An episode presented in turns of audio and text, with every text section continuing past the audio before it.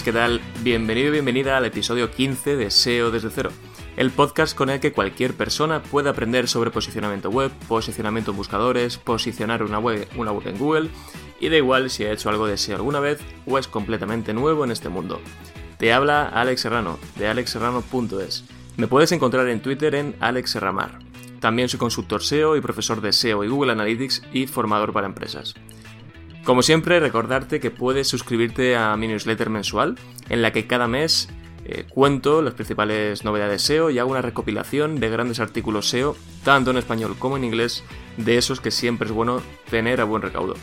Puedes suscribirte en alexserrano.es barra SEO desde cero.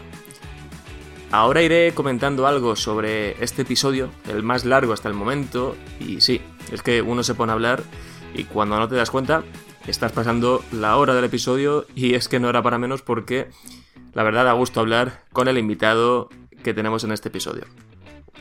Pero antes de nada...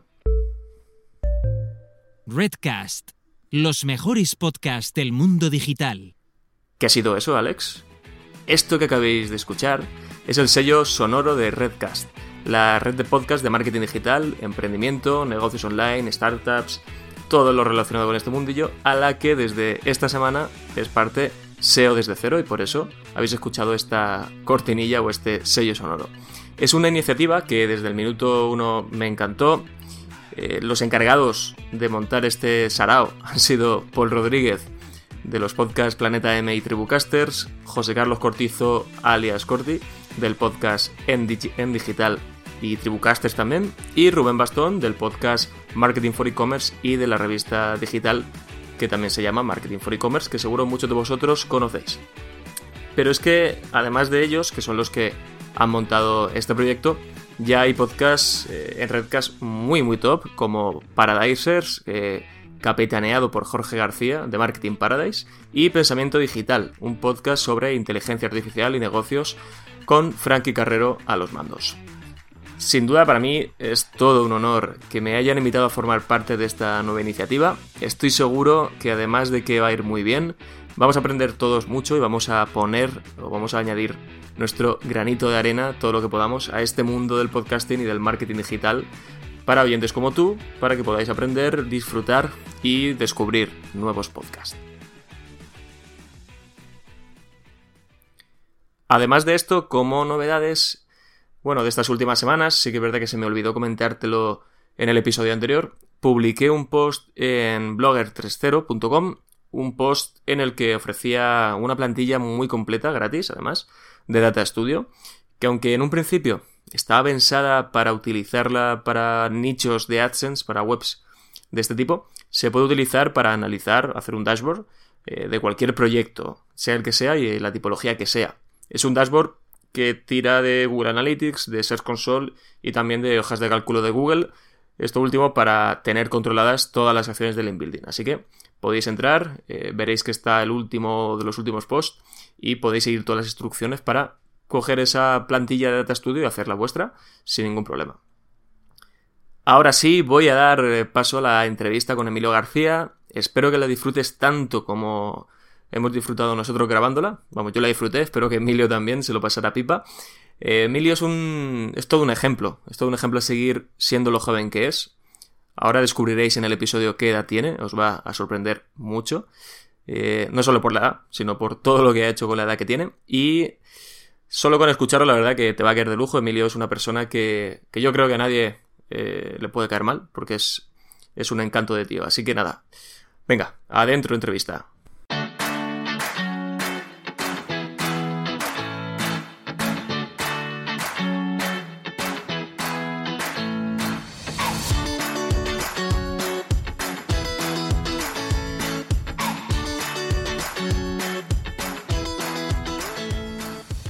Tengo al otro lado a Emilio García, del blog Campamento Web y también del podcast y del canal de YouTube con el mismo nombre.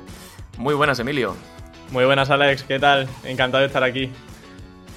Muy bien. Eh, en primer lugar, eh, muchas gracias por dedicarme un ratillo para grabar este episodio. Se agradece ¿no? que, que podamos tener este rato para, para, conversar y para seguro aportar bastante valor. Y nada, tío, ¿qué, ¿qué, tal? ¿Cómo estás? Pues muy bien, aquí esperando a ver si se normaliza un poco la situación del coronavirus. Afortunadamente parece que aquí van apareciendo poquita cosa. Entonces, bueno, espero también pues, que cuando este podcast se escuche todo esté mucho mejor. Y bueno, pues con mucho trabajo como siempre, eso sí, al final el confinamiento también ha propiciado mucho eso, ¿no? Estar con nuevos proyectos, eh, tener muchas ideas en mente y estar en tu casa, pues en lugar de estar en el sofá, pues te pones a trabajar y estás todo el día, dale que te pego con, sí, el, sí. con, con, todas las cosas, haciendo páginas, haciendo proyectos. Así que digamos que es el lado más positivo quizá que se le pueda sacar a, a esto. Totalmente. Y bueno, al final es que el tema del confinamiento ¿no? nos ha dado para, para mucha, mucha productividad en algunos casos, hay días que eran menos productivos, pero yo no sé, cuando decían, no, es que tiene mucho tiempo, eh, estoy teniendo mucho tiempo libre en el confinamiento, yo, yo no sé la gente de dónde saca el tiempo libre, ¿no? Eh, yo tengo mucho más trabajo, como más, mm, mucha menos desconexión, hmm. pero bueno, como tú dices, esperemos que cuando se escuche este episodio eh, ya estemos mucho mejor de lo que estamos ahora, que bueno, poco a poco vamos mejorando y hmm. incluso estemos ahí en la playa o tomando más tranquilamente o una caña en una, en una plaza, ¿no? Hombre, eso a mí la y... verdad que me preocupa un poco porque claro, mm, no sé tú, pero al final el verano es como mi mayor eh, momento de desconexión. Estoy todo el día trabajando todo el año y aunque tengo mis pequeñas vacaciones donde de verdad disfruto es en verano, ¿no? Que estoy con mi amigo en la playa. Joder, a ver qué tal este verano porque yo creo que va a ser un poco rarito. Sí, sí, sí. Va a ser un poco extraño, pero bueno, intentaremos adaptarnos y, y ya está. Sí. Al final de verano, sobre todo agosto, para mí sí que es una parte más de, de desconexión, de, sí. de, descansar. Suele ser la parte donde me cojo vacaciones, entonces a ver si, si podemos disfrutarlas bien. Claro. Yo creo que tiraré para el norte de España, que huyendo un poco del calor. haces bien, haces bien. pero bueno. Pues nada, Emilio, eh, yo creo que mucha gente de la que está escuchando te, te conocerá seguro habrá gente que, te, que, no te conozca, pero para todos, sobre todo para aquellos también que te conocen, pero te, te podrían conocer un poco mejor. Un poco el ejercicio que yo he hecho de, de, buscarte, de buscar información sobre ti, aunque ya sabía algo.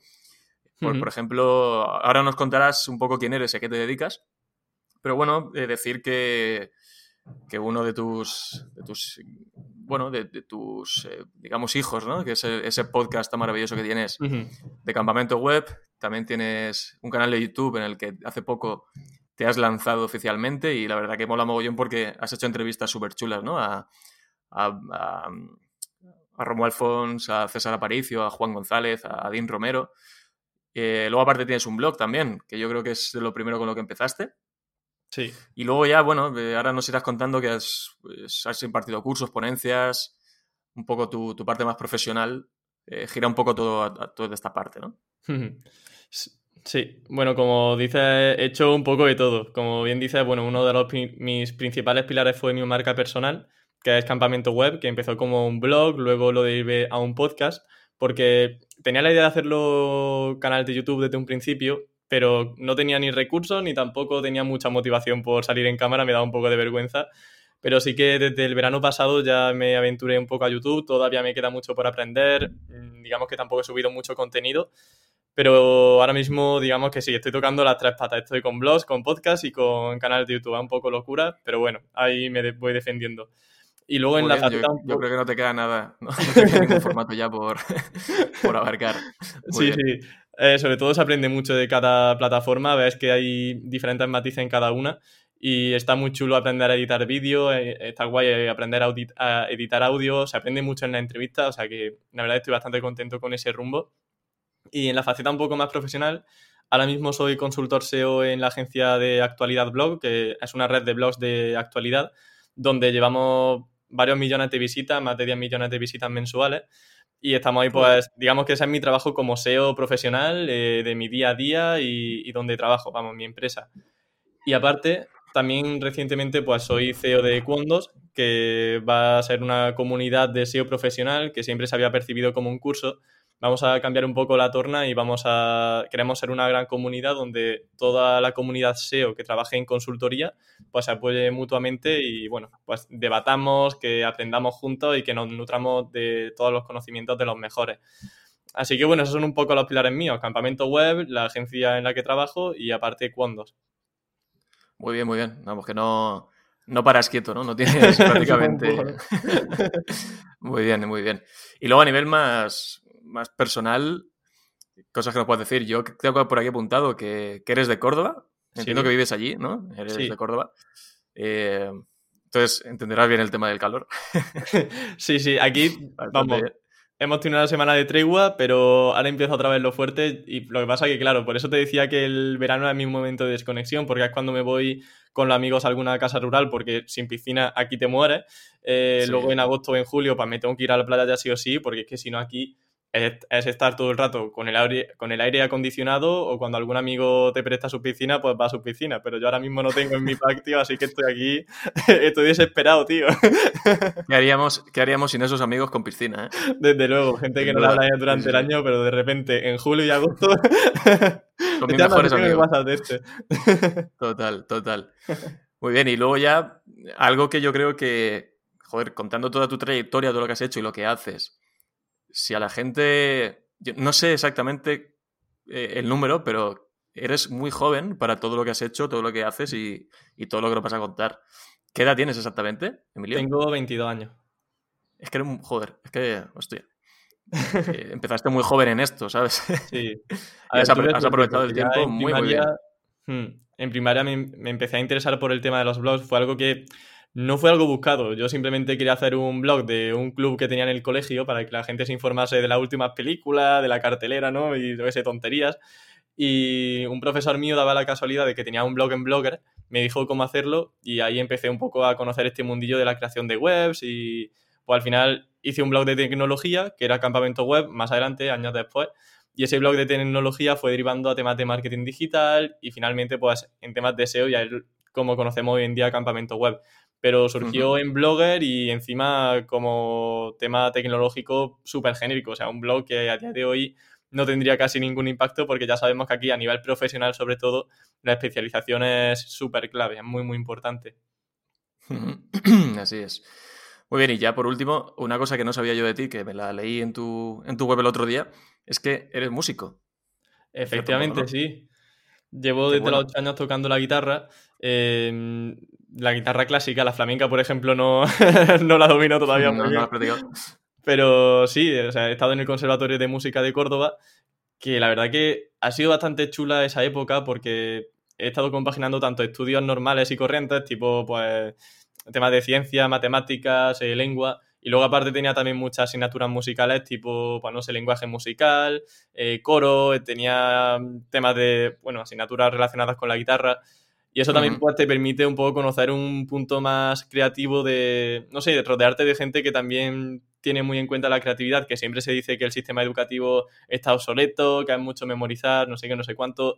Pues sí, en cierta medida es así, pero creo que el conservatorio me ha aportado mucho, sobre todo en esa faceta creativa, y te hace ver un poco el mundo con, con otro ojo. Y yo creo que también hace que... Eh, la música, pues, vamos, hmm. ayuda muchísimo. Sí. y, joder, eh, estar tantos años en el conservatorio al final es, es complicado cuando lo compaginas con el instituto, con la universidad o lo que sea, porque al final te quita mucho tiempo. Yo al final, yo por ejemplo, de, pequeño también estuve cuatro años en el conservatorio, al final lo ah. tuve que dejar por porque no podía con todo, al final, ¿no? Dices, mm. eh, Luego me arrepentí, ¿no? Años después me, he arrepentido mucho porque al final yo tocaba, estuve cuatro años con el con contrabajo. Ah, el contrabajo. Y a los años me, me he arrepentido de decir, joder, eh, me hubiese gustado seguir, pero al final, bueno, pues tomas esas decisiones siendo joven, que no piensas tanto, ¿no? estás ahí con tus cosas. Sí. Pero bueno, oye, pues eso que te llevas. tengo muy, buena, muy buen recuerdo de esa época, sí, sí. Hmm. Yo, por ejemplo, ya los últimos años de conservatorio tenía ganas de dejarlo, pero porque no me veía tampoco de forma profesional en la música, así que veía ya que en el mundo del SEO estaba empezando a hacer mis pinitos y digo, bueno, quiero dedicarle realmente tiempo al SEO, no quiero dedicarle tiempo a tocar la guitarra porque ya era algo que hacía casi por obligación, ya eran muchos años, a mí era algo que obviamente me gustaba, pero ya empezaba a verlo como un hobby nada más, no como, como algo profesional. Y como bien dices, pues bueno, yo entré al conservatorio un poco por impulso, ¿no? Y yo sí que continué, pero porque también tuve la suerte de que aquí en Córdoba había un programa que compaginaba tanto el estudio universitario, bueno, universitario no, del instituto, con el estudio del conservatorio. Entonces, durante la mañana te iban alternando pues lengua, lenguaje musical, surfeo, etcétera, etcétera. Entonces tenía un poco de todo. Pero aún así se ha hecho duro. Pero bueno. Mm, sí, sí, sí. Muy bien.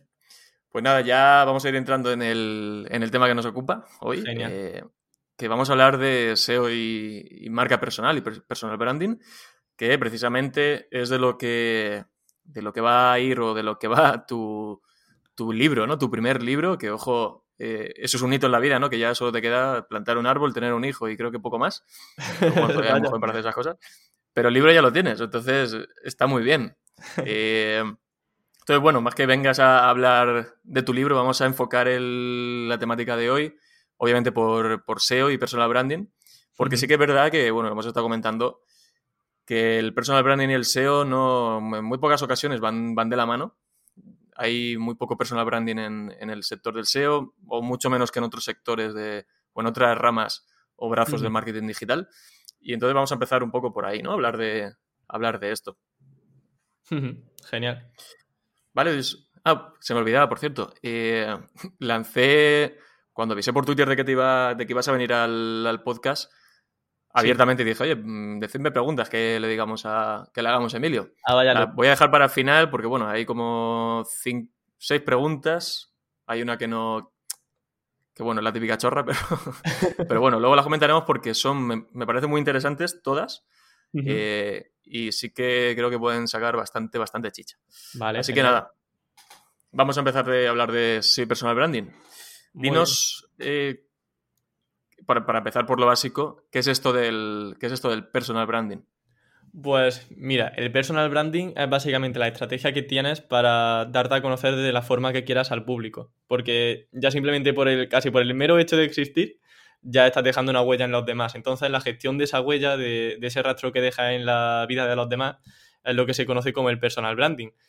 Y al final, enfocándolo desde un punto de vista digital, porque también se podría hablar, por ejemplo, de personal branding, eh, por ejemplo, en relaciones con tus amigos, con tu familia, pero desde un punto de vista digital podemos hablar como aquellas acciones que haces para que otra empresa y otros profesionales te conozcan. Y para eso, por ejemplo, lo que tú haces con The Corner Lab de tener tu propio podcast es algo súper interesante. Eso es una forma de ir dejando huella en los demás, de que te vayan conociendo y que al final también te vayas especializando y que te vean como una mejor opción. Que cuando un reclutador de una empresa, cuando alguien necesite un freelance, piensen en ti porque saben que gracias a la gestión de ese personal branding, de tu marca personal, has eh, conseguido calar en sus emociones, digamos, ¿no? Y has conseguido estar en, en su recuerdo. Entonces van a pensar en ti cada vez que necesiten un profesional en el área en el que te ha ido especializando. O sea, al final se trata de meterte en la mente de, las personas, ¿no? Y para que al final, mm. el día que, necesiten un nombre, que necesite una persona o, una empresa, eh, se les venga a la cabeza eh, tu nombre, ¿no? Eso está fantástico. Entiendo que, eh, bueno, mm, hay veces que yo creo que incluso estamos haciendo marca personal sin saber que estamos haciendo marca personal, no, no le estamos poniendo nombre, porque al final cuando tú te montaste el blog, seguramente al principio no pensaste en que estabas haciendo marca personal, pero ya la estabas haciendo. Cuando, y al final, todo lo que has ligado al término, o al nombre, campamento web, se vincula directamente a tu persona, aunque tu web no se llame Emilio García, ¿no? Pero ya sabes que el campamento web va ahí Emilio García, o sea, lo tienes súper bien ligado y eso es un trabajo de años, eh, es un trabajo de constancia. justo lo que dices, vamos, es que es tal cual, porque es cierto que muchas veces hacemos acciones a nivel digital que no sabemos que son personal branding, pero sí que son personal branding. Y en mi caso es que sucedió eso, porque, vamos, yo tenía 14 años cuando lancé Campamento Web, yo no tenía ni idea de lo que estaba haciendo. Yo le puse Campamento Web como si se hubiese podido llamar, yo qué sé, el patio de mi casa. da igual. Entonces, em, yo me di cuenta cuando empecé a ver que había gente que contactaba conmigo, que confiaban en lo que yo subía. Dije, oh, aquí qué está pasando. Y lo que estaba pasando era eso, que estaba generando una marca personal sin darme cuenta. Yo solamente creé un blog porque, yo qué sé, pues estaría aburrido en mi casa, no me acuerdo, pero quería compartir lo que sabía y me hacía ilusión tener un blog y empezar a conseguir visitas, pero yo no sabía que eso luego podría, podía derivar en tantas oportunidades profesionales como las que se han derivado. Entonces, la verdad que algo muy, muy gratificante el tener una marca personal. Estoy seguro de que muchos oyentes tendrán una marca personal que ni se han dado cuenta. Algunas serán más notables, otras menos notorias, pero por ejemplo, simplemente dejar un comentario en un blog o ser participativo en un foro, ya ahí estás dejando tu marca personal. De hecho, cuando alguien busque en Google tu nombre, es probable que ese comentario, que ese foro eh, aparezca con tu nombre, obviamente, y eso pues ya tiene una huella digital ahí asociada a ti como persona. Totalmente, totalmente. Lo del nombre es, es gracioso porque depende cómo te llamen, lo vas a tener más fácil o más difícil, ¿no? Hmm. Eh, bueno, yo creo que tanto tú como yo tenemos nombres bastante comunes. Sí, es un problema. me pasa incluso que creo que hay, creo que hay un futbolista eh, medio jovencillo que se llama también Alex Serrano y bueno, ahora un poco menos, pero había una época en la que buscabas a Alex Serrano y te, salía la ficha Wikipedia y tal y joder, va a estar complicado, ¿no? Pero, pero bueno, eh, si tienes un nombre más más peculiar, lo vas a tener más fácil, que sea recordar o, que cuando te busquen siempre los resultados sean tuyos, ¿no? Hmm. Sí, sí. Y al final, esto es justo lo que estamos hablando también, que es lo que te quería preguntar, ¿no? ¿En qué momento ligamos el SEO al personal branding o, si tiene que estar ligado sí o sí? Es decir, una persona puede hacer marca personal, puede elaborarse su marca personal sin tener ni idea de SEO. ¿Se puede hacer? Se puede hacer sin problema, porque al final el SEO es captar tráfico y hay muchas formas de captar tráfico. Puedes captar tráfico, por ejemplo, simplemente haciendo entrevistas. O sea, yo, por ejemplo, con los podcasts no he hecho nada de SEO. Campamento Web sí que tenía ya cierto nombre, al final una comunidad pequeñita, pero que tenía ya su público. Y con los podcasts, por ejemplo, a mí me resulta muy complicado posicionar, porque si te das cuenta al final, en Campamento Web al menos, yo era simplemente, yo solo subía un archivo de audio, a veces ponía la transcripción, a veces no y claro, un artículo que solamente tiene un archivo de audio subido y que la transcripción mm, aparece solamente en un 10% de los podcasts, pues eso Google no lo va a posicionar. Y tampoco eran títulos en esos podcasts que fuesen alguna palabra clave. Pero ¿qué pasaba? Que cuando tú entrevistas a una persona, pues obviamente han nutrir mutuamente. Esa persona lo va a compartir en sus redes sociales, tú lo vas a compartir en tus redes sociales y eso es tráfico que te llega. Entonces es una forma también de potenciar esa marca personal sin necesidad de atacar exclusivamente una, una keyword. También hay un problema que se puede asociar al SEO dentro de un blog o dentro de un canal de YouTube o lo que sea, y es hacer contenido solamente para conseguir visitas sin tener en cuenta quién es tu público objetivo cuando uno trabaja una marca personal tiene que saber muy bien cuál va a ser su modelo de negocio y cuál es la razón por la que está haciendo esa marca personal. Yo es algo que en mis comienzos, como te dije, no tenía en cuenta. Yo iba sin ningún rumbo fijo, subía contenido sin ton ni son, no había ninguna estrategia detrás. Y ahora sí que intento pues, hacer un contenido que vaya enfocado a un target. Eh, quiero diferenciarme por alguna especialidad dentro del SEO, como puede ser SEO y marca personal.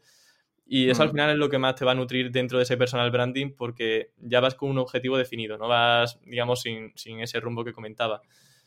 Y... Sí, que a lo mejor puedas empezar a, a escribir un poco de, diferentes cosas, no te, no te consigues centrar, ¿no? Y al final mm. no se te termina por relacionar con una cosa en concreto dentro de tu marca personal. Claro. Y eso al final es, es importantísimo. Yo creo que, bueno, yo también pasé por ese proceso varias veces porque también empecé a, a escribir un poco de todo dentro de marketing online, incluso al principio de marketing más, más offline, que era de donde yo venía. Y claro, al final yo creo que también la gente que nos está escuchando y a lo mejor se quiere lanzar con su marca personal. Y si además, oye, pues si saben SEO, en cierto modo les puede ayudar tanto si hacen YouTube como si hacen blog. Eh, que yo creo que hay una cosa que a la gente también cuando empiezan estos temas le, trae un poco por la calle la amargura, que es que de, de qué escribo y lo que tú decías, hay mucha gente que piensa que tiene que escribir cosas simplemente para posicionar, que tengan un volumen de, visitas y empezar a conseguir visitas, ¿no? Al final pensar que esas visitas que no van a llegar realmente te sirvan para algo. Si quieres monetizar mediante cualquier método, perfecto, pero si tú al final lo que estás haciendo marca personal, que sea contenido muy bueno relacionado con tu actividad principal o lo que mejor sabes hacer. Pero, y hay una pregunta que te quiero hacer, a ver si nos puedes ayudar, es, ¿cómo podemos encontrar eh, lo que se nos da bien. Y sobre todo para mí lo importante es de todo esto que, hacemos de, escribir blog, hacer pocas y demás, que disfrutemos con ello, ¿no? que al final no se convierta en, es que estoy haciendo esto por obligación. En el momento que haces algo por obligación, ya algo está fallando. Entonces, ¿cómo podemos encontrar lo que se nos da bien y con lo que disfrutemos también o escribiendo, grabando podcast o grabando vídeos o tuiteando o haciendo lo que sea? Pues mira, es súper buena pregunta porque es justamente con lo que hay que empezar. O sea, primero tienes que saber cuáles, mm, cuáles son tus fortalezas, tus debilidades, eh, lo que podemos conocer como un DAFO, que el DAFO se suele hacer para análisis de empresa, pero también se puede hacer a nivel personal. Es decir, conocer en qué aspecto eres bueno, cuáles son esas debilidades que puede que no jueguen tanto en tu favor, cuál es ese entorno que te rodea, cómo va a afectar ese entorno en tu marca personal. Pero bueno, con, respecto a lo que comentabas de que aquello que te gusta, que pueda hacer correctamente, yo creo que podemos irnos mucho a lo que hagamos en nuestro tiempo libre, porque en ese tiempo libre es donde de verdad hacemos algo que en el que no tenemos obligación, es decir, tú no tienes nada que hacer y ¿qué haces? Para lo que te gusta, porque es algo natural, es algo que han nacido para, eso. A lo mejor te gusta dibujar, te gusta tocar un instrumento, te gusta jugar a un videojuego, ¿no? Fíjate, pues todos los gamers que hay ahora mismo en YouTube que están andando un pastizal y que eso al final también es marca personal, no está tan asociado a, un ámbito formativo, pero a lo mejor sí que puedes trabajar eh, como youtuber incluso en una empresa de videojuegos para escribir artículos, para subir guías en YouTube. O sea, hay muchísimas posibilidades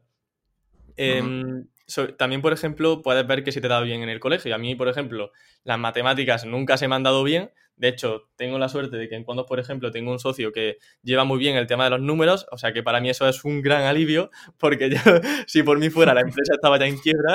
Entonces, es súper importante saber que se te ha dado bien en el colegio, porque si bien es cierto que, por ejemplo, la universidad, ¿no? Dicen, es a memorizar y no sirve de nada. Vale, en cierta medida es así, pero también la universidad o el colegio, el instituto, te sirve para saber cuáles son esas vías que más te gustan, ¿no? Son muchas asignaturas, obviamente la mitad te van a aburrir, no te van a gustar, pero ojo, a lo mejor hay una o dos que te llama la atención, aunque sea, yo que sé, plástica, ¿no? Que siempre dicen que es súper fácil. Pues oye, si te gusta plástica, genial, un canal de YouTube de manualidades, ¿no? Si te gusta la magia, pues un canal de YouTube de eh, cómo hacer magia. Entonces, yo creo que en el tiempo libre y eh, en, lo que se te daba bien en el colegio es donde podemos encontrar algunas ideas. Hay más, obviamente, pero para mí al menos son, son las dos fuentes principales que creo que podemos tener en cuenta. Hago un pequeño inciso porque no me podía olvidar nuestro gran patrocinador.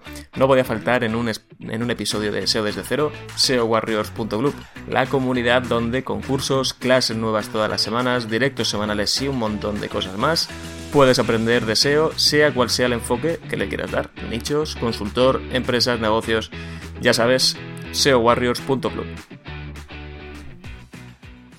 Me parece, me parece súper acertado el hecho de que yo no había pensado nunca, ¿no? De, en mirar, tirar hacia atrás y pensar en qué se te daba bien cuando era más pequeño o cuando estuviste en una etapa concreta de tu vida. Y luego también a veces que, que a mí me ha pasado, ¿no? Que a veces descubres cosas nuevas que nunca habías tocado y de repente dices, coño, ¿cómo me mola esto? A lo mejor no se te da desde el inicio mm, súper bien, pero te gusta y quieres andar más y quieres eh, perfeccionarlo y al final terminas convirtiéndote en, un friki de, de, esa materia, ¿no? Entonces al final si disfrutas con eso, oye, pues adelante. Y poco a poco irás mejorando y poco a poco te podrás labrar esa marca personal en torno a esa temática o a lo que se te da bien o con lo que disfrutes haciéndolo. Y ya sí. Y si la gente no lo encuentra, que tampoco se frustre, porque a mí, por ejemplo, la pregunta esa de cómo te ves de aquí a 5 o 10 años me frustra un poco, porque digo, no sé muy bien cómo va, cómo va a ir la vida, ¿sabes? O sea, a mí me están surgiendo oportunidades cada mes, no sé qué voy a hacer con mi vida, pues imagínate de aquí a cinco años. O sea, yo creo que cualquier aproximación a cómo me veo a cinco años va a ser errónea, porque me están surgiendo tantas oportunidades que es casi imposible saberlo. Y más cómo está el tema ahora. Desde luego, claro. Es que quién imaginaría que, por ejemplo, que este año pues, hubiese una pandemia. Pues si tu quinto año hubiese sido este año, estoy seguro de que no hubiese acertado. Toda la mierda. Sí, sí, sí. Totalmente. Y yo creo que mm, la gente cuando escucha el término marca personal y demás, más o menos puede entenderlo, ¿no? Y decir, bueno, sí, pues es esto y tal. Pero eh, yo creo que es importante saber y poder y saber transmitir los beneficios que puede tener labrarse una marca personal a largo plazo y bien hecha qué ventajas o qué beneficios de forma directa has tenido tú y, le puedes decir a alguien que, esté pensando en, empezar con su marca personal. Tanto beneficios, bueno, sobre todo entiendo que van a ser beneficios a nivel profesional, eh, pero ¿qué, remarcarías tú de todos esos beneficios que has ido encontrándote por el camino y, que has ido viendo en general, pues también en, en otros ejemplos, ¿no? De marca personal del sector o de otros sectores.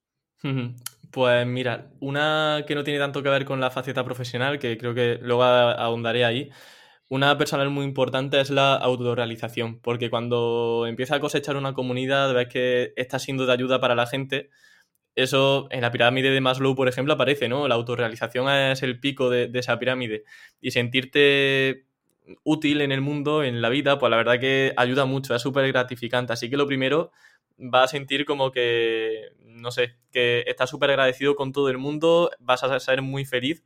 Obviamente tienes que eludir, eh, tienes que omitir aquellos comentarios de haters, ¿no? De trolls que van a salir sí o sí, pero bueno, eso es ya otro tema. Y luego, desde una parte un poco más profesional, un beneficio súper importante es que si una empresa te percibe como un especialista en una temática y te quiere a ti, el precio lo vas a poner tú. Es decir, una empresa que te contacta va a tener más margen de negociación que una empresa a la que tú llamas a su puerta.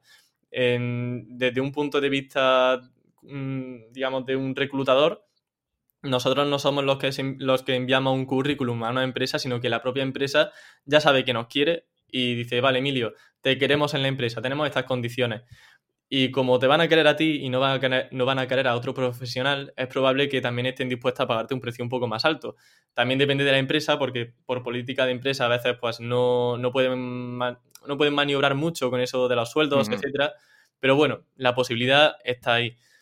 En cuanto a más ventajas, es que a nivel indirecto, obviamente te van a, a surgir clientes, propuestas de, bueno, pues para trabajar con, con empresas pero quitando eso, de una manera un poco más indirecta, también puedes llegar, como me ha pasado a mí, a publicar un libro, eh, a sacar un servicio que luego tú mismo promociones a tu comunidad, que creas que pueda ser útil, obviamente siempre de forma honesta, es decir, primero viene la formación, saber que puedes eh, aportar algo a la comunidad y una vez tengas eso, ya vendes un infoproducto lo que sea, pero siempre de forma ética.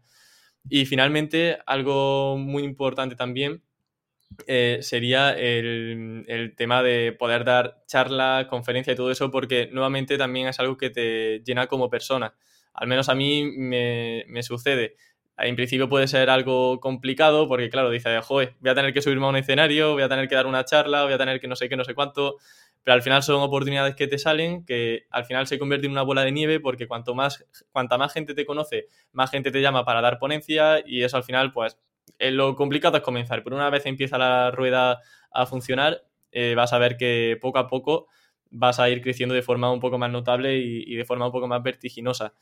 También te surgen propuestas como patrocinio, habrá empresas que quieran patrocinarse en, tu canal, en tu podcast, en tu blog, y de esa forma también puedes monetizar, monetizar, de forma directa esa comunidad sin necesitar, por ejemplo, tener un infoproducto. Si no quieres lanzar un curso porque no te gusta ser profesor o lo que sea, que sepas que siempre tienes la oportunidad de conseguir patrocinio, de poner una cuña al principio de un podcast, por ejemplo, y ya está. O sea, es también una forma de ganar dinero muy interesante para el personal branding, bueno, para la marca personal, porque al final recomiendas algo en lo que tú confías, es un servicio que tú crees que a, tu comunidad le va a ser de ayuda y tú además pues, puedes em, sacarle provecho económico a ese tiempo que estás invirtiendo en ofrecer contenido gratuito a tu comunidad.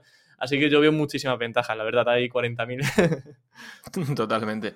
Has dicho algunas cosas muy interesantes que quiero, quiero andar un poco en, ellas, como el tema de los haters. Es decir, hay mucha gente que le da cierto miedo eh, trabajar su marca personal por la exposición que se pueda conseguir, ya sea a través de un blog, a través de redes sociales, a través de un podcast, YouTube o lo que sea. Es decir, el mero hecho de que tu persona se empieza a ver más o tus contenidos se expongan y estés eh, perdón, expuesto, valga la redundancia, a que alguien te pueda criticar, ya sea constructiva o, de forma totalmente hater, eh, a la gente, hay mucha gente que le, da reparo, ¿no? dice, es que es, mm, eh, cuanto más exposición vas a tener, más visibilidad vas a tener, más comentarios te pueden llegar, pero tanto positivos como negativos. Y lo cierto, y yo creo que aquí seguro que nos puedes dar alguna clave o tranquilizar al personal, es lo normal es que recibas muchos mejores comentarios que negativos. Y si al final hay un hater, que además me consta que esta semana a ti te salió uno por, uno por Twitter, que últimamente está muy activo, eh, pasar y o, qué hacer con ellos, cómo te tienes que tomar, ¿no? Al final, yo creo que el hecho de estar generando contenido, además, de forma casi siempre gratuita y altruistamente, simplemente porque quieres ayudar y quieres eh, aportar, simplemente ese hecho ya te debería de tranquilizar, ¿no? O al final, la gente que le estamos dando un valor y esa gente que te lo agradece, te tienes que quedar con eso, ¿no? ¿Qué nos puedes mm. aconsejar para aquella gente que.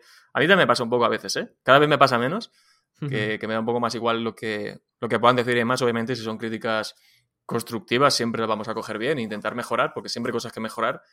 Pero ya haters y falta de respeto y cosas así, ¿qué hacemos con todo esto? ¿Cómo hmm. lo asumimos como persona, no?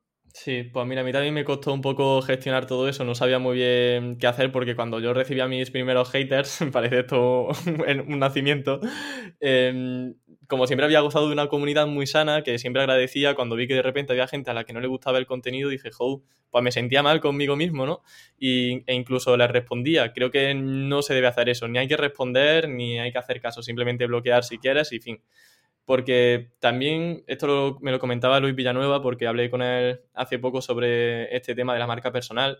Me decía, bueno, Emilio, tú tranquilo, porque realmente si tú confías en tu proyecto, no hay crítica negativa que pueda hundirte. Y es completamente cierto. Si tú estás confiado de que tu proyecto es ético, que es honesto, que lo hace, hace las cosas lo mejor posible y que realmente aporta a la comunidad, no tiene por qué afectarte una crítica negativa de, de una persona que ni te conoce.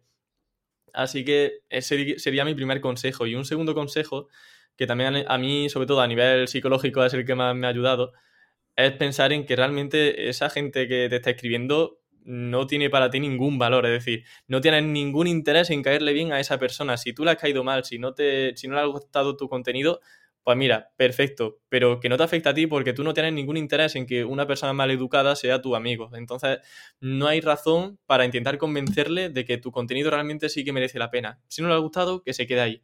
Y luego piensa también que realmente el círculo que más importa es tu familia, tu amigo, los que han estado ahí antes de que tú empezases esa marca personal. Y a mí me viene muy bien, pues si a lo mejor un día de bajona, o si no puedo ver a mi amigo, simplemente no pensar en el tema, mañana es un nuevo, día, el tiempo lo arregla todo y te levantas como nuevo. Pero si puedes ver a tus amigos, eh, estar con tu familia, es algo que también ayuda mucho porque te hace ver que el círculo eh, social más cercano es el que de verdad merece la pena y es el que sí que deberías cuidar y el que deberías mantener. Pero un hater, ¿para qué? ¿Para qué quieres un hater ahí? ¿Para qué quieres responderle? ¿Para qué quieres hablarle? Entonces, eso lo he aprendido tarde, la verdad, lo he aprendido tarde, pero Em, ahora que tengo esa filosofía, la verdad que soy mucho más feliz con mi marca personal y me importa menos lo que diga la gente. O sea, yo sé que hay mucha gente a la que le interesa mi contenido. Creo que hago las cosas medianamente bien o lo intento hacer y eso es lo que, lo que realmente importa. Eso es. Quedarte con la gente a la final, a la que, a la que sí le gusta lo que haces, a la que ayudas y oye, tampoco esto siempre ha sido así. No podemos gustarle a todo el mundo, no podemos caerle bien a todo el mundo. Siempre va a haber alguien que, discrepe o tal. Bueno, pues eh, es tu opinión, la mía. Si, lo haces con, si lo dices con educación, hablaremos. Si eres un mero hater troll, pues adiós muy buenas. No gastemos energías ¿no? En, esta, en esta gente que, al final son energías que podemos gastar para, para generar contenido, para seguir aportando y, y dedicarnos a lo que verdaderamente importa. importante este punto, sí, sí. Y bueno, luego eh, has hablado del tema de uno de los beneficios que indirectamente te puede traer oportunidades profesionales ¿no? y laborales, ya sea que venga una empresa a intentar reclutarte o ya sean posibles clientes como consultor, ¿no? Como, como tú eres. A ti normalmente, gracias a esta marca personal, te llegan posibles clientes o te llegan propuestas eh, de clientes, ¿no? Para tema de consultoría SEO, entiendo, sin necesidad de tú ir a, estos clientes. Sí, vamos, de hecho, en la empresa en la que he trabajado, en ninguna he tenido que enviar currículum. O sea, ha sido algo un poco más orgánico, no sé cómo llamarlo, un poco más directo. Ellos me contactaron, sabían que querían mi perfil, simplemente pues ya empezamos a negociar condiciones y pues para adelante. De hecho, vamos, ahora mismo, por ejemplo, Actualidad Blog, eh, esta oportunidad laboral, que estoy súper contento con ellos, surgió a raíz del podcast. Me contactó Miguel Gatón, que es mi actual jefe, me, dijo que le gustaban mis podcasts, que me quería dentro de la empresa. Y bueno, pues al final me gustó mucho la empresa y estoy súper contento con ella. Así que, pues bueno, pues ahí estoy. Y esa oportunidad estoy seguro de que no se hubiese dado si no hubiese potenciado la marca personal. Y al igual que Actualidad Blog, puedo decir Webpositor, que fue la anterior agencia en la que estaba. También trabajé durante un tiempo en un Anchor. O sea que al final Mm, todo son ventajas al final. Eh, y eso, no tienes que ir mandando currículums porque, como digo, son las propias empresas las que llaman a tu puerta, las que mandan un correo electrónico y se ponen en contacto contigo. Sí, sobre todo tener esa, capacidad de negociación que cuando sueles ir tú a la oferta laboral que, sale de turno, no la tienes tan fuerte, ¿no? No la puedes en muchos casos ni, ni, plantearla. Sí. Tienes que, que acoger a lo que hay. Claro, porque van a lo barato. Dicen, bueno, si hay 40 perfiles que tienen tu mismo título y tienen los mismos estudios, la misma experiencia, para que, ¿por qué te voy a tener que pagar a ti más antes que a un becario que empieza nuevo y que no tiene mucha idea de cómo funciona este sector? Pues bueno, ahí está la clave, en diferenciarse y hacer algo que, la gente perciba como que eres un, un gran profesional. Sí, que no seas uno más. Efectivamente, sí. Y luego comentabas el tema de, que todo esto te ha dado incluso hasta llegar a escribir un libro. Joder, con la edad que tienes, ¿no? Eh, lo hemos comentado antes. Eh, cuéntanos, un poco más sobre, sobre el libro y sobre todo me encantaría saber, a lo mejor dentro de seis meses o un año, volvemos a hablar y te digo, oye Emilio, ¿qué te ha dado el libro? ¿Qué has notado un cambio a nivel de marca personal, a nivel de propuestas o a nivel de oportunidades o, yo qué sé, ¿no? Mm. Cualquier cosa de las que hemos hablado desde que has publicado este libro. Seguramente dentro de un año volvamos a hablar y me digas, hostia, pues eh, fue publicar el libro y me salió esto, esto y esto, y fíjate, también hasta este punto puede ser importante, ¿no? Entonces, cuéntanos un poco. Esa entrevista, la verdad. Tengo hasta curiosidad por saber lo que te diría eh, de aquí a un año. sí, sí, sí. Pues oye, apuntado queda.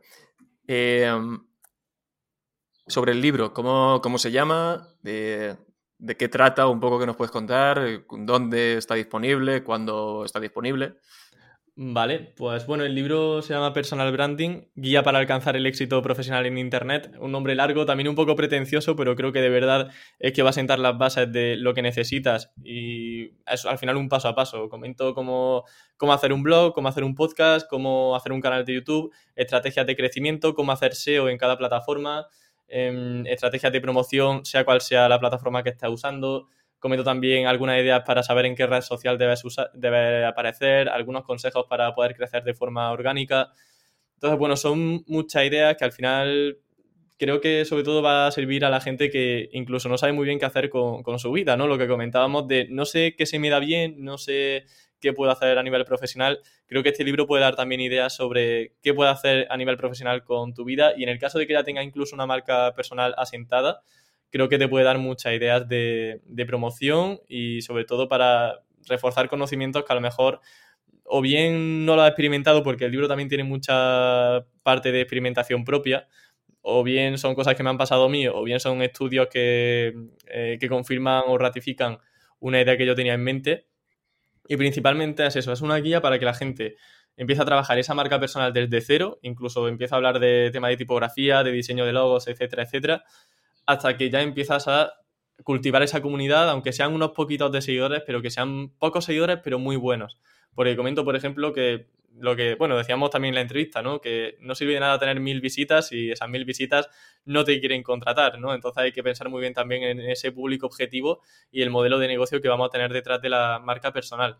Y el libro está enfocado sobre todo a gente que a lo mejor sale de la universidad, no sabe muy bien qué hacer o gente que ahora mismo no tiene trabajo o quiere darle un vuelco profesional. Pues este libro le va a durar un poco a lo que comentábamos de darse a conocer y que al final pues, lo puedan percibir como la mejor opción. Eso sí, primero viene la formación y luego la marca personal. Con este libro, así de la nada, no te va a dar el éxito, ¿no? Como quien dice, sino que tienes que saber realmente qué, tienes que aportar, ¿no? ¿Qué tienes para aportar a esa comunidad? Si, no tienes nada que aportar, pues aunque lo multiplicas por 100, se va a quedar en cero. Y eso es muy importante también tenerlo en cuenta. Tienes que saber primero eh, dónde, dónde puedes dar valor a la comunidad. Y bueno, el libro sale el 16 de julio, así que bueno, está en todas partes. Está en Amazon, en el corte inglés, está en FNAC, en la casa del libro, en todas partes.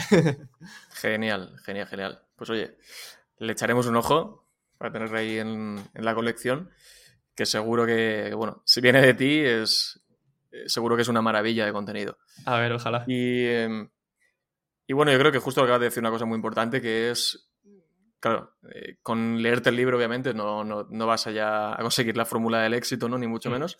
Que al final, para llegar a donde tú has llegado, las cosas que tú has conseguido, hay que trabajar, hay que dedicarle muchas horas, hay que equivocarse y, cambiar y al final hasta que encuentres tu camino, pero hay que currar como un cabrón, básicamente. Eso Lo importante es hacer. Currar como un cabrón. Eso está claro. Muy bien. Ahora quiero saltar a otro punto relacionado con, lo que estábamos hablando, que justo lo has mencionado tú ahora cuando estabas hablando del libro, que es el tema de en qué canales nos podemos lanzar, podemos lanzar nuestra marca personal, qué canales son recomendados según qué perfiles eh, o qué disponibilidad hay, ¿no? Por ejemplo, ha salido ya el podcast, ha salido las redes sociales, ha salido el blog, ha salido YouTube. pues, ¿por dónde recomendarías empezar? Quizás por tema de recursos o por tema de, bueno, mm, conocimientos técnicos, porque no es lo mismo quizás empezar a publicar en redes sociales, ¿no? Por ejemplo, dice, bueno, no sé hacerme una web, quizás me puedo hacer un blog en Medium o directamente publico en, LinkedIn o, en Instagram, me hago fotos, yo qué sé. Depende de lo que te dediques también. ¿Por dónde recomendarías empezar si alguien nos está escuchando y dice, mañana mismo me pongo a, generar esa marca personal con, con, contenido o con lo que sé hacer? Pues realmente hay público objetivo en cualquier, en cualquier plataforma. O sea, eh, si haces magia, puede incluso llegar a gente en blog, puedes llegar a gente en podcast y puedes llegar a gente en YouTube. Y así con cualquier cosa que se te ocurra. Mi recomendación va más enfocada a lo que creas que te sienta más cómodo. Como comentaba, hay gente que se le da mejor escribir, gente que se le da bien hablar a cámara, gente que se le da bien eh, locutar, tiene una voz bonita, o a lo mejor no tiene los recursos, no tiene la motivación suficiente a día de hoy para, para hacer un canal de YouTube, y a lo mejor pues el punto intermedio perfecto está en la creación de un podcast, que es por ejemplo lo que me pasaba a mí. Así que realmente sobre todo con lo que te sientas más a gusto, porque esto también es una carrera de fondo. Si empiezas en una plataforma donde no estás del todo cómodo, de aquí a dos meses va a dejar la marca personal porque vas a ver que no te lee nadie y que esto es un desastre. Entonces, lo importante sobre todo es ser constante y que de aquí a un año sigas todavía con tu podcast, con tu canal, con tus redes sociales o con tu blog. Ahora, ¿cuál es mejor para cada profesional? Bajo mi experiencia, en todas las plataformas hay público objetivo. Eh, la cuestión está en, sobre todo, en qué tipo de contenido subes según la plataforma. Obviamente, pues en YouTube, si eres mago, puedes hacer tutoriales. Si haces un podcast y eres mago, pues tendrás que hacer entrevistas sobre, sobre magia, no podrás enseñar trucos. Si tienes un blog, pues podrás hacer fotografías o incluso aprovechar los vídeos de YouTube para subirlos al blog. Es decir, al final es también un poco de sentido común, pero por tema de dónde está mi público, no me preocuparía mucho porque hay público, al menos para empezar, de sobra en cualquier plataforma. Ahora, una vez empieza a crecer y empiezas a ver que a lo mejor hay más mm. gente que te demanda vídeos o hay más gente que te demanda em, blog, en plan post, o ve incluso que tú mismo te estás limitando a la hora de subir contenido, pues ya puedes aventurarte en otra, en otra plataforma. Yo, por ejemplo, cuando tenía podcast, echaba en falta el vídeo porque digo, joder, quiero a lo mejor enseñar una herramienta y no puedo, porque en un, ¿cómo voy a mostrar una herramienta en un podcast? Era muy complicado.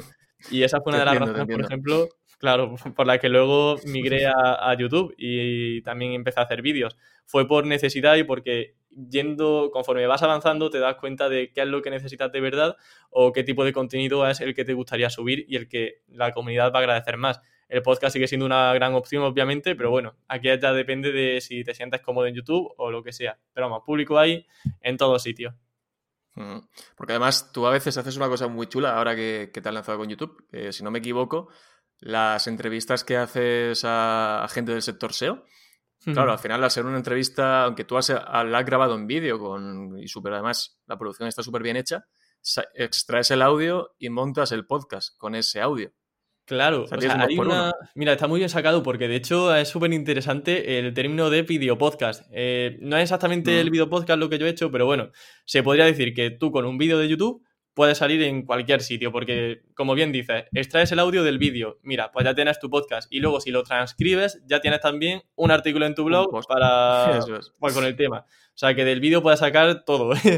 ¿Qué pasa? Que si a lo mejor producir un vídeo así profesional, con tu cámara súper buena, te resulta complicado, también puedes hacer lo que serían entrevistas en vídeo, ¿no? Y hacer un vídeo podcast. De modo que sigue haciendo entrevistas, Em, y luego lo que pasa, pues eso, sube esa entrevista luego a podcast y sube esa entrevista también a, post. De hecho, algo que voy a hacer en, breve también en mi canal porque creo que sinceramente he hecho en falta grabar podcast porque es un formato que a mí me gustaba mucho y me sentía muy cómodo. Y claro, al estar en YouTube, pues también me he centrado mucho más en hacer contenido de tutoriales, no tanto de entrevistas, pero lo he hecho en falta y va a ser algo que haga de aquí a nada. O sea, empezaré a hacer video podcast para aprovechar tanto YouTube como, como podcast como blog. Pues estaremos atentos porque tiene, tiene muy buena pinta eso que A ver, a ver. Esperemos. Y luego, relacionado con, los blogs, eh, yo los años que llevo, por ejemplo, vamos, yo empecé con el podcast eh, en enero de 2020, en este año, pero yo siempre había hecho únicamente eh, artículos en el blog. Sí que es verdad que tengo en YouTube algo, pero son tutoriales y cositas así, que tampoco me expongo, ¿no? Eh, me grabo yo mismo ahí hablando y tal. Pero hay una cosa que, que ahora, bueno, de vez en cuando se escucha, ¿no? Que de vez en cuando nos encanta matar a ciertas cosas en el sector.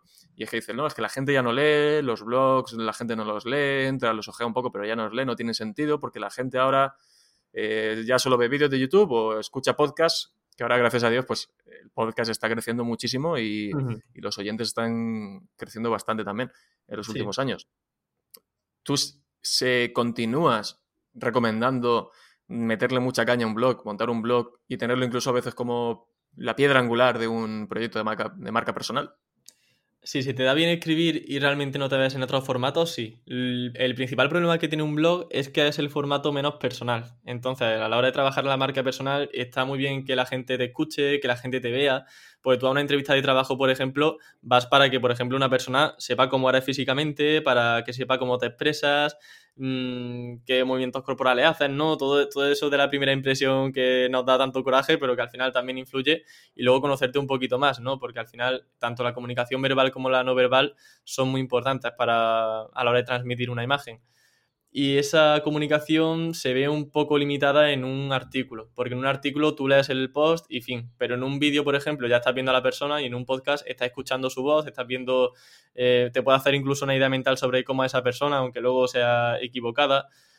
Entonces, a nivel personal, te puede restar puntos, pero tampoco significa eso que en un blog no haya oportunidades laborales. Por, por esa regla de tres, Dean Romero, que sigue con su blog, aunque ahora también tenga su podcast, no tendría clientes y fíjate, le va súper bien, está sacando proyectos cada vez nuevos, eh, le va súper bien y lo que tiene es un podcast, tiene Blogger 3.0 y aunque tenga su versión podcast, sigue teniendo como pilar fundamental ese formato post. Entonces yo creo que mm, aunque sí queda un poco menos personal, sigue habiendo oportunidades para conseguir público objetivo en cualquier plataforma.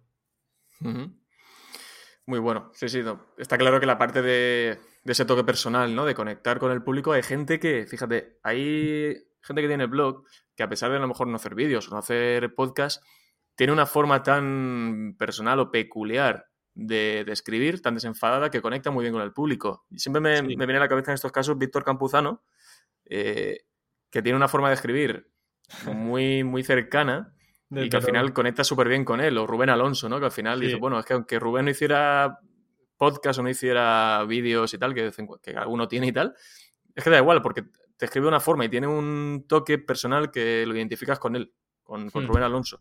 Vamos, de eso también es importante. y que me habían venido ambos nombres a la cabeza, o sea que totalmente. Total, total. También es verdad que, yo qué sé, oye, si no te sale de forma natural, tampoco lo fuerces, porque hmm. yo, por ejemplo, a la hora de escribir, de vez en cuando, depende también el día que tengas, ¿no? Suelto alguna coña y tal, o estoy un poco más desenfadado, pero otro día escribo de una forma mucho más seria. Y yo qué sé, oye, pues tampoco es cuestión de forzar. Si lo hmm. tienes, si va a intrínseco con tu personalidad, adelante, pero tampoco, oye, hmm. no, voy a intentar sacar una personalidad que no es mía, porque al final estás forzando y eso, yo al menos lo noto, ¿no? Cuando lo ves en alguien. Sí, sí. Sí. sí. Muy bien. Y algo que me parece muy importante también para la gente que, empiece o que no empiece, pero ya estén metido en esta de en esto de la marca personal y el SEO y demás. ¿Qué estrategias, alguna estrategia de visibilidad o, promoción o cómo empezarías a, no, pequeños trucos o pequeñas acciones, o trucos no, no, me gusta decirlo, ¿no? Pero pequeñas acciones o estrategias que la gente pueda, pueda hacer para darse a conocer, para ir poco a poco haciéndose su huequecillo en el sector en el que, en el que esté.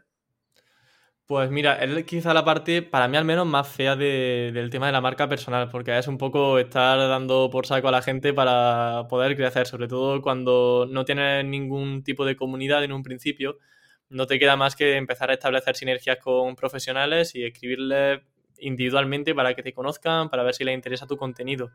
Yo, por ejemplo, crecí primero en campamento web dándome a conocer en un foro que se llamaba, bueno, se llama Foro 2.0. Ahí hablaba sobre SEO y al final pues eso empezaba, mi nombre empezaba a resonar, aunque fuese por pesado, la gente ya sabía que yo era Emilio García. Y cuando yo lancé mi blog, pues ya la gente me conocía en ese foro y empezaba a tener un tráfico inicial. No porque hiciese SEO, sino porque ya la gente me conocía en, en el foro. También elaboraba sinergias con otros profesionales, pues escribía, por ejemplo, en privado a Luis Villanueva, a Tim Romero, y al final también se interesaron por mi contenido y ellos de vez en cuando también compartían en sus redes sociales mi contenido. Si no te mueves, al final es contenido que se queda muerto ahí. Entonces es súper importante que no solamente empieces a escribir, sino que también te empieces a mover en el sector, que empieces a contactar con profesionales, que les digas que has escrito un artículo muy interesante en su blog que a lo mejor le interesa a su comunidad porque estoy seguro de que si tu artículo es bueno, esa persona lo va a compartir en su Twitter, por ejemplo, porque ellos también ganan. Cuando comparten un contenido útil, sus seguidores también dicen, jo, qué, cuenta más chula, ¿no? Que comparte contenido tan interesante. Entonces gana tanto la parte del que escribe como la parte del que lo comparte. Y además rima y todo. Entonces es muy importante eh, moverse porque si no, es un contenido que se queda ahí digamos, en la décima página de Google y que nadie lo ve. Y luego hacer SEO, como bien dices, es una rama muy importante.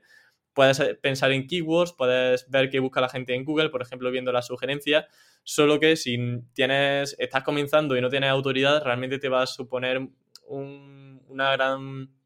Sobre todo te va a dar dolores de cabeza porque no vas a poder destacar realmente en Google. Hasta que no pase un tiempo, la gente empieza a enlazarte y todo eso, va a estar complicado posicionar en Google. Pero bueno, tiempo al tiempo, conforme vaya avanzando, estoy seguro de que esa autoridad va a ir aumentando y seguro que se puede posicionar mucho mejor artículos donde vayas enfocado a alguna palabra clave en concreto. Muy bien. Sí, sí. Genial. Eh, pues si quieres, vamos a pasar a la ronda de, preguntas porque no son preguntas tontas ni mucho menos. Eh, tienen mucha relación, obviamente, con lo que estamos hablando y me las he querido dejar para el final por no volver a hacerlas, ¿no? Es decir, que no, las, he las, he intentado no meter en, lo que hemos ido comentando. Vamos a empezar porque hay algunas muy interesantes. Dice Madre Superiora, que la conoces perfectamente. Lo conoces perfectamente. que dice que nos diga un footprint bueno para sacar enlaces. vale, pues a ver, hay uno Oh, pues mira, este creo que puede estar interesante. Para conseguir artículos de invitado de blogs, que porque al final también una forma interesante para crecer es ser invitado en otros blogs o canales de YouTube o lo que sea, donde puedas darte a conocer y subir ahí tu propio artículo. Puedes buscar, entre comillas, artículo de invitado, guest post, eh, puedes buscar publicar aquí o publicar tu artículo. Lo buscas eso entre comillas, de modo que los resultados de búsqueda de Google van a ser siempre aquellas páginas donde tienen en alguna parte publica tu artículo o escribe en este blog, de modo que tienen las puertas abiertas, digamos, a colaboraciones, o sea que tú puedes inscribir tu, artículo. Y luego a la derecha, o sea, pones eso, esa búsqueda en Google, entre comillas, y a la derecha añades la palabra clave. Por ejemplo, pues si quieres escribir sobre SEO, pones SEO a la derecha y te quedaría, entre comillas, artículo invitado y a la derecha SEO, por ejemplo, ¿no? Y entonces te salen blogs de SEO donde, te, donde hay una sección enfocada a artículos de invitado como es un tema que no suele ser tampoco muy común, lo que hay que hacer es ir variando un poco con sinónimos. Si ves que con artículo de invitado no hay muchos resultados, buscas con guest post, con escribe tu artículo, con, pues no sé, escribe aquí eh, autores invitados. Es decir, empezar a jugar un poco con esas palabras para al final con sinónimos buscar diferentes blogs donde sí que permitan eso, eh, ese tipo de colaboraciones. Me parece buenísimo. El, me parece muy sencillo, muy fácil de, entender y muy buen truco para sacar ¿no? esas webs que, permitan autores invitados. Eh, es un tema, el tema de los del o los autores invitados, que muchas veces se habla mm, con un trasfondo SEO por tema del link building, pero también es un, puede ser una ayuda muy buena a nivel de marca personal. Y lo digo justo ahora porque hace unos días, ahora, la fecha en la que estamos grabando el episodio, eh, que salió John Mueller, ¿puede ser? Creo que fue, sí. En Twitter dijo que, bueno, que, los enlaces en guest post, en artículos de autor invitado, que puede ser que no los consideraran, ¿no? O algo así dijo. ¿Hasta qué punto eh, pueden llegar a saber, incluso creo que Carlos Darko le preguntó, no me acuerdo, hmm. eh, ¿hasta qué punto pueden llegar a saber que, que, eso es un artículo de autor invitado, ¿no? Pero bueno, más allá de, esto, que daría para bastante rato. un debate largo. Que, hoy dice, bueno, oye, en el, peor de los casos de que vais a hacer un guest post y por lo que sea, o no te dejan o no te conviene poner un enlace, por lo tanto, bueno, que estoy perdiendo, pierdo el SEO, pierdo el link building, al final si nos está interesando hacer marca personal y vas a escribir en un blog que tiene 15 veces más visitas que el tuyo y por lo tanto vas a aumentar tu visibilidad, también nos puede interesar simplemente por eso. Oye, no te voy a poner un enlace porque no, bueno, pero me, interesa escribir por, visibilidad. Eso también hay que tenerlo en cuenta y puede ser ¿no? una forma de, de darte a conocer dentro de tu sector.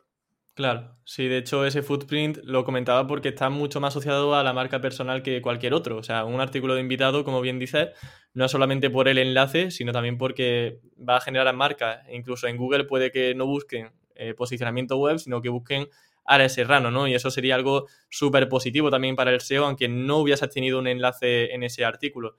Y también hay, hay que considerar que también es, tiene incluso a veces que poner más foco en el artículo de invitado que en el propio contenido de tu blog, porque sobre todo si estás empezando, el artículo que tú escribas en tu blog, a lo mejor luego leen 100 veces menos que el artículo que has publicado en un blog muy popular. Y eso pues obviamente hay que, hay que considerarlo también. O sea, no menospreciar el artículo que hagas de invitado, porque es que realmente, como dices, va a ser esas puertas, va a ser esa puerta que, te abra a una gran comunidad y que luego pues, puedan interesarse en ti como, como profesional. Totalmente. Muy bien.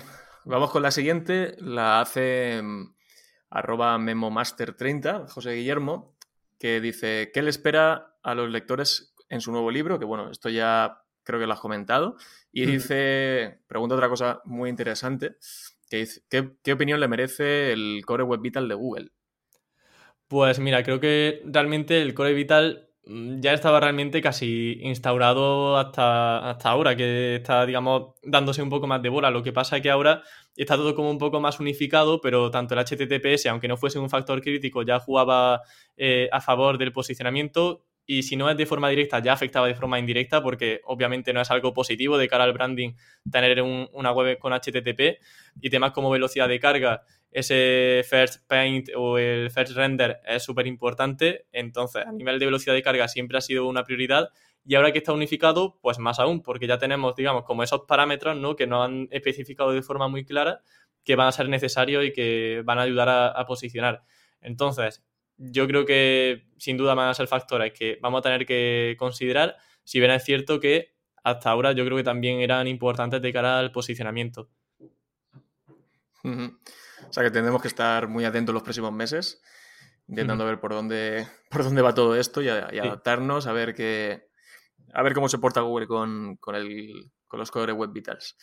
Muy bien, la siguiente, Michelle, Mitchell Miró, eh, arroba Michelle Miró es, dice, ¿cuáles son sus objetivos y metas a largo plazo? ¿Y a qué se dedicaría si no existiera el SEO? Vale, voy a empezar por la segunda, me dedicaría, creo que, es, no sé, creo que sería periodista quizá, porque siempre me ha gustado mucho escribir. Como te decía, yo de números no, no soy muy bueno en los números, así que haría algo relacionado seguramente con, con las letras. No sé, seguramente sería periodista. Y eh, de aquí a largo plazo, pues justamente esta es la típica pregunta que me frustra, entonces no sé yo qué decirle, porque no sé cómo voy para a... Mí el, para mí el largo plazo puede ser un año, ¿eh? O sea, para pues mí eso es largo plazo ya, te diría, ahora estamos muy centrados en Condos. De hecho, Michel es mi socio ahí en Condos, así que le mando desde aquí un saludo. Y yo creo que, Michel, que nuestra empresa vaya muy bien, que vaya a Condos bien. Estamos poniendo muchas ganas, la verdad. Lo vemos como un proyecto, es como, yo nunca he tenido realmente una empresa como tal, ¿no? al final el campamento web ha sido mi marca personal, pero como te comentaba, sobre todo al principio lo veía como un hobby. Ahora con Condos sí que veo que tengo como una empresa propia y es algo guay, ¿no? Porque de repente te conviertes en una faceta emprendedora y la verdad que espero que la empresa vaya bien y que, bueno, pues de aquí a un año sea una empresa rentable y que ayude sobre todo a mucha gente. Seguro que sí, ya veréis. Muy bien, luego dice Andrés Top 89 hace una pregunta, dice, ¿cuánto dinero tiene el banco? Lo podemos omitir si quieres. puedes dar una cifra, puedes dar una cifra eh, completamente desorbitada para confundir al personal y ya está. Muy bien, pues mira, tengo 5 millones. Lo que pasa es que el año que viene igual llego a 10. Así que. con eso nos quedamos. Te ponemos en el ranking top de, de invitados con más pasta. Muy bien. Y ya por último, Javi Lázaro Seo dice que cuál es la entrevista de las que has hecho que más, le que más te ha marcado eh, por ser la mejor, la más aburrida o por la que te sorprendiste con el invitado. Pues fue guay la que hice con Andrés Kloster, porque fue un crossover. Eh, me gustaba también mucho el, perfil que tenía Andrés en su podcast y la verdad que me lo pasé muy bien. Era un formato un poco extraño, la verdad, porque empezamos a hablar de un montón de, tonterías. Fue una entrevista, fue más una charla que hacer preguntas, pues empezamos a derivar en un montón de temas que ya no tenían, no tenían casi sentido. A la audiencia no sé si le gustó tanto, pero bueno, mm, yo al menos me lo pasé muy bien. Yo creo que también a la audiencia le resultó sobre todo amena, porque aunque hablásemos de muchas cosas y parecían inconexas en algunos momentos, sí que soltábamos alguna que otra perlita y, vamos, de hecho me llegaron comentarios de gente que agradecía también ese formato. Y bueno, fue un experimento que salió bien, así que, pues mira, me quedo con esa entrevista de Campamento Web. Muy bien, muy bien. Yo, de, yo la escuché y te, te debo decir que sí, me gustó mucho. Qué bien, qué bien. Eh, o sea que, que mi filtro lo ha pasado perfectamente. me alegro, bien, bien. Muy bien, pues esa era la última, la última pregunta. Vamos a ir, vamos a ir terminando ya. Nos acabamos de meter en una hora de, de episodio, pero joder, se ha pasado volando. Eh, creo que hemos hablado de cosas súper interesantes. Creo que también ha servido mucho para tocar un tema que, que por no ser tan deseo-seo no, no habíamos tocado y no tenía pensado, eh, pensado tocar. Y creo que puede venir muy bien a esa gente que está con sus proyectos propios o que no sabe muy bien qué hacer, ¿no? Sobre todo que estamos en una época un poco rara, que seguro, que, seguro que mucha gente ha tenido mucho tiempo para pensar y para replantearse sus, su futuro a corto, medio, largo plazo. Así que muchísimas, muchísimas gracias, Emilio. Ha sido, me lo he pasado pipa. Yo también. se ha pasado volando. Y, y, nada, oye, muchas gracias por estar aquí, por dedicarnos un, un, rato, por hablarnos de tu experiencia, de tu parte más personal. Y nada, eh, espero, espero que hablemos pronto y a ver si nos podemos algún día desvirtualizar, como, como se dice. ¿no? Muchas gracias a ti, Madrid o yo a Córdoba, que, que, que, no la conozco y me han dicho que es preciosa, así que Hombre, tendré que, tendré que pasarme por que ahí. venir, claro que sí. Cuando sí, sí, esto mejore, te vienes para acá y vas a flipar un poco con, con, la comida. Yo, a mí me encanta la comida de Córdoba, mis salmorejo, mis croquetas, increíble. Eso es lo mejor de los viajes siempre, comer sí, cosas del lugar, comer, es lo mejor siempre. Totalmente. sí. Muy bien, Emilio, pues nada, un abrazo fuerte y hablamos pronto. Nada, Alex, muchas gracias a ti. Un abrazo. Venga, hasta luego. Adiós. Bueno, pues hasta aquí la entrevista con Emilio García, hasta aquí el episodio con Emilio García. Espero que os haya gustado, a pesar de que es el episodio más largo de todos. Espero que se os haya hecho corto. Y nada, eh, si te ha gustado, recuerda compartirlo en redes sociales. Si todavía no estás suscrito y quieres seguir escuchando episodios, te puedes suscribir en el podcatcher favorito, en Evox, en Spotify, en Apple Podcast, donde quieras.